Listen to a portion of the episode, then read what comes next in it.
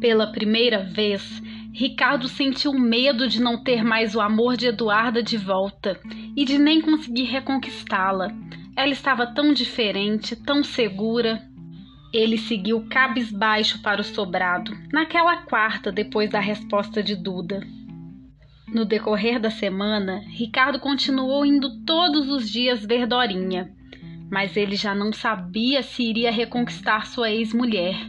Mesmo assim, ele era insistente. Todo dia levava alguma coisinha para ela comer. No final daquela semana e no início da outra, Eduarda ficou muito pensativa.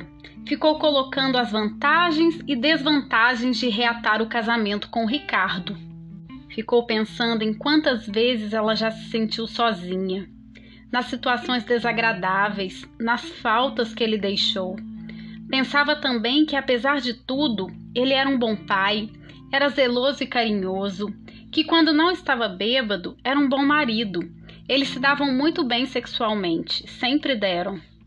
O que pesou muito na sua decisão era que o filho que ela carregava precisaria de um pai presente.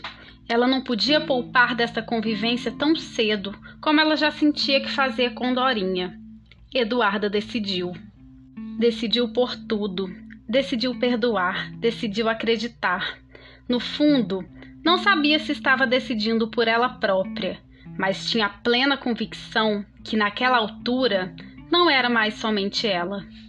Então, na sexta-feira, quando Ricardo já estava de saída, após ir ver Dorinha e levar as guloseimas, Eduardo levou no portão e disse que no dia seguinte, no sábado, ela iria trabalhar que Dorinha ficaria até o meio-dia com Sandra, mas que Ricardo viesse para casa após este horário, com suas malas. Disse que ela queria continuar. Ah, Ricardo a abraçou, disse que ela não se arrependeria. Naquela sexta, mais tarde, após fazer Dorinha dormir, Eduarda foi para a cozinha, montou a mesa de jantar para ela mesma, fez uma decoração bonita. Enquanto cozinhava, ela ligou o rádio para ver se dava sorte de tocar as suas músicas favoritas. E não é que tocou? Eduarda dançou sozinha naquela cozinha. Eduarda fez uma sopa de macarrão bem saborosa, também fez uma sobremesa, banana frita com canela e açúcar. Eduarda saboreou bem devagar o seu jantar. Enquanto comia, Eduarda pensava no que ela deveria melhorar enquanto pessoa e mulher para ter uma vida mais tranquila ao lado de Ricardo. Ela também refletiu sobre o que suportaria em Ricardo e o que não mais suportaria de jeito nenhum. Ela estava decidida em se arriscar, mas não se sentia mais presa e nem temerosa quanto a dar um basta ou impor os seus limites caso houvesse a necessidade. Ali naquela mesa, saboreando sua banana frita com canela e açúcar, Eduarda se despedia da sua liberdade, mas nunca mais ela se despediria da sua solitude.